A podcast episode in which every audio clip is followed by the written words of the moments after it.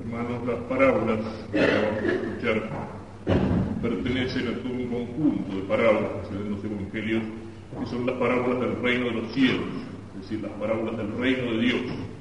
Como ya sabemos, la palabra parábola significa comparación, analogía. Es una comparación con la cual el Señor, mostrándonos cosas materiales, nos hace entender mejor las realidades espirituales. Para hacernos entender las cosas de Dios que son invisibles para los ojos del cuerpo, el Señor toma ejemplo de las cosas que se ven. Y aquí nos dice que el reino de Dios es como una semilla. ¿Qué entiende por reino de Dios? El reino de Dios aquí en la tierra. El reino de Dios aquí en la tierra que Jesús decía, el reino de Dios está dentro de vosotros. Y esa palabra, esa expresión del Evangelio dentro de vosotros, se puede entender de dos maneras distintas. Y las dos son verdaderas. Se puede entender que Jesús nos dice que el reino de Dios está dentro de cada uno de nosotros, es decir, en el alma de cada uno de nosotros. Y eso es verdad. Y se puede decir que el reino de Dios está entre nosotros. Es decir, que cuando viene Jesús al mundo, el reino de Dios empieza a estar presente en el mundo, empieza a estar presente entre los hombres.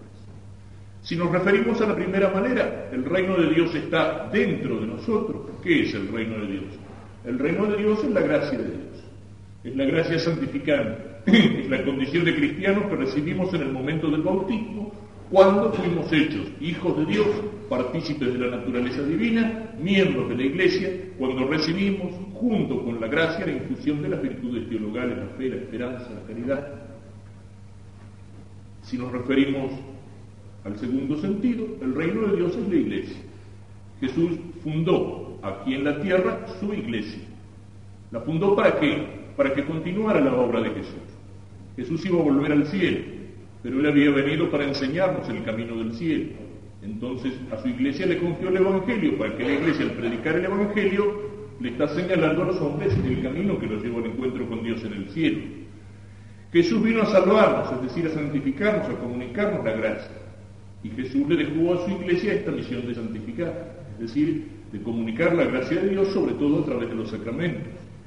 Pero la iglesia que dejó Jesús, que era? Era como una semilla pequeñita, aquel pequeño grupo de los doce apóstoles, aquellas pocas mujeres que acompañaban a Jesús al pie de la cruz, la Virgen Santísima. Y sin embargo es como una semilla que va creciendo. Parecía que no era nada en medio del inmenso imperio romano, en medio del inmenso mundo pagano parecía que no era nada, era como una semillita que no se ve, escondida en la tierra. Y sin embargo, a lo largo de 20 siglos esa semilla ha ido creciendo y se ha ido transformando en un árbol cuyas ramas se extienden por todo el mundo, se ha ido transformando en un árbol cada vez más grande, cada vez mayor. Pero ¿de qué manera se da este crecimiento de la semilla? Eso también es importante tenerlo en cuenta.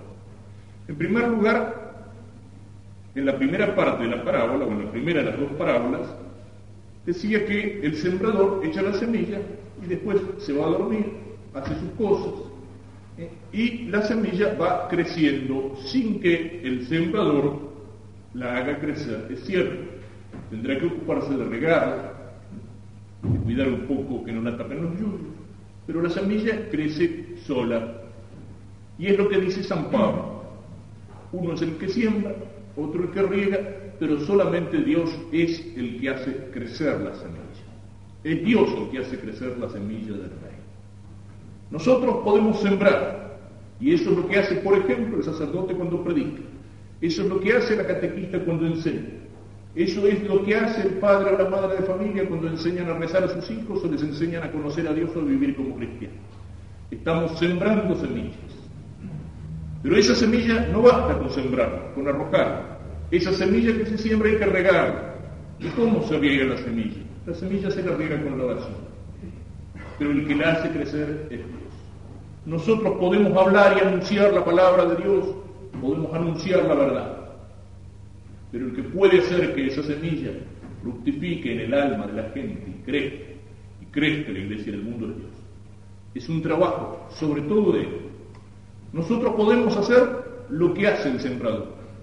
Podemos preparar la tierra, podemos sacar las piedras, podemos abonar, podemos regar, podemos tratar de que la tierra sea buena, pero es Dios el que hace crecer la semilla. Tengámoslo en cuenta en nuestra vida espiritual. El Señor nos llama para crecer. El Señor quiere que esa semilla de la gracia divina que fue sembrada en el bautismo en nuestra alma no quede ahí como una semilla chiquitita. Esa semilla tiene que crecer. Y nosotros tenemos que hacer lo posible para que crezca. Ahí está todo nuestro esfuerzo en la vida espiritual. Ahí está cuando todo lo que hacemos cuando tratamos de ser mejores cristianos. El niño recién bautizado ya tiene en su alma esa semilla, tiene fe, tiene esperanza, tiene caridad, tiene fe aunque todavía no pueda conocer, tiene esperanza y caridad aunque todavía no pueda confiar amar, pero las tiene como, como una semilla pequeña, como una semilla invisible. Por eso los padres y los padrinos no pueden contentarse con hacer bautizar a un niño y después olvidarse de que está bautizado hasta lo mejor el día que lo manden a la escuela o al catecismo. Los padres y los padrinos tienen que cuidar que esa semilla pequeña no muera. Tienen que ayudarlo, tienen que preparar la tierra con la palabra, con el ejemplo. Los padres tienen que ser los primeros catequistas de sus hijos, en la casa, en la familia. Y los padrinos tienen que ayudarlos para eso. Ser padrino no es solamente hacerle un regalo alejado de vez en cuando, es hacerse responsable de ayudar para que esa semillita crezca, esa semillita de la vida cristiana crezca, para que no se muera, para que no la ahoguen los yuyos y la cizaña del vicio, de los pecados, de los malos ejemplos, de la mentira, de tanta porquería que trata de ahogar esa semillita de la gracia. Pero es Dios el que la hace crecer.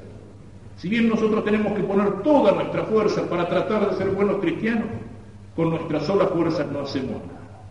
Dios nos llama para ser sanos, pero no nos da la fuerza, no nos da el cuero para ser sanos. Solos, con la gracia de Dios, sí. Con nuestras propias fuerzas ni siquiera somos capaces de vivir como cristianos.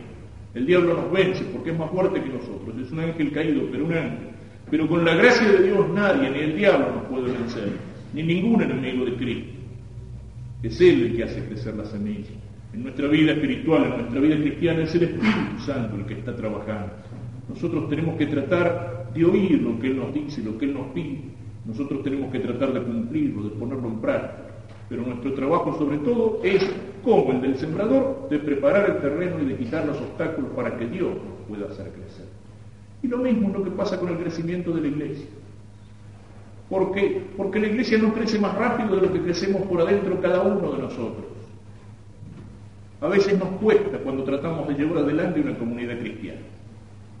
Un grupo de jóvenes, un grupo de, un grupo de niños, una parroquia, una asociación, un seminario, lo que sea, cualquier obra, cualquier grupo católico. A veces nos desalentamos porque la cosa no camina, porque es muy lento, porque al principio venía mucha gente y después no viene tanta gente, porque aquel se fue. El crecimiento es lento, como es el crecimiento de la semilla. Una comunidad, una asociación, un grupo apostólico, un grupo de piedad, no crece más rápido de lo que crece la semilla de la gracia en el alma de cada uno de nosotros.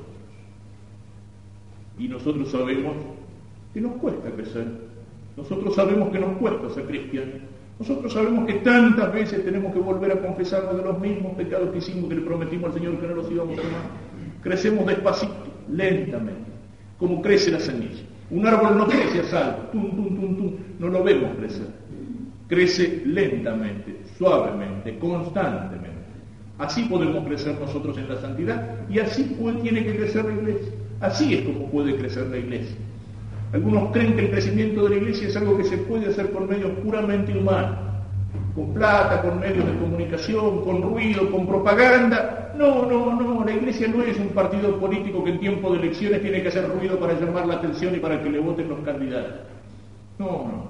Esas cosas, la iglesia no crece con todo aquello que es cáscara, con todo aquello que es exterioridad con todo aquello que es ruido.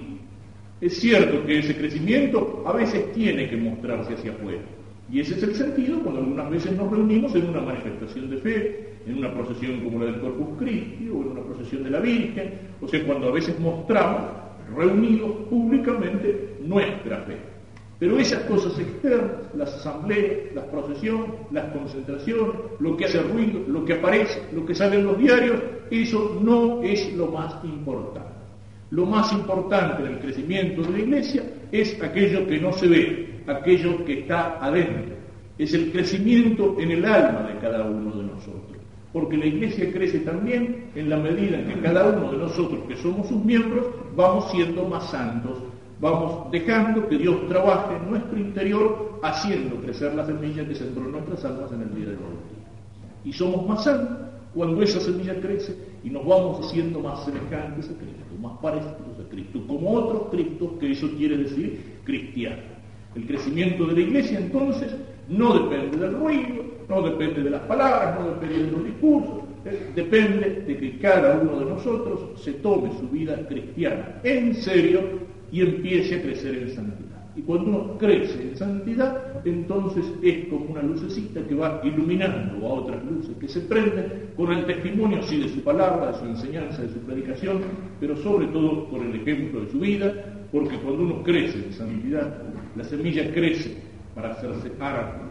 La semilla de la vida cristiana crece cuando el cristiano se hace Cristo, cuando es capaz de ir mostrando a Jesucristo, no solamente con sus palabras, sino también con su vida. Recordémoslo entonces. El reino de Dios es como una semilla. Y la semilla es una cosa pequeña, es una cosa invisible, pero es una cosa que tiene dentro de sí la fuerza dinámica del crecimiento. Es algo que quiere llegar a ser un árbol. La semilla nunca se detiene en su crecimiento. Es un crecimiento lento, lento, pero siempre sigue creciendo. Si la semilla en un momento se detiene, se seca, se muere, no no da fruto. Así también tiene que ser nuestra vida cristiana. Nunca podemos decir, bueno, yo ya soy una buena persona. ¿eh?